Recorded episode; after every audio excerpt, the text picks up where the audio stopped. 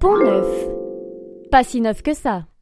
Il ne porte plus très bien son nom puisque c'est maintenant le plus ancien pont de Paris. À l'époque, à la fin du XVIe siècle, c'était une grande nouveauté. Un pont dénué d'habitation et pourvu de trottoirs protégeant les piétons de la boue et des chevaux. Quel progrès Buzzy Tip. C'est aussi le tout premier pont de pierre à traverser entièrement la Seine.